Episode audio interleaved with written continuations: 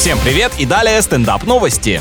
На въезде в город Апатиты установили новый арт-объект. Теперь автомобилистов встречает голубой улыбающийся камень с белоснежными зубами. Выглядит так, будто стоматологическая клиника закрылась и с хорошей скидкой продала свой бывший рекламный стенд. На самом деле монумент появился благодаря содействию знаменитого уроженца данного населенного пункта, телеведущего Андрея Малахова. Как и в своих передачах, здесь он тоже помог решить людям из регионов насущную проблему. И теперь пусть все об этом говорят не переключайтесь.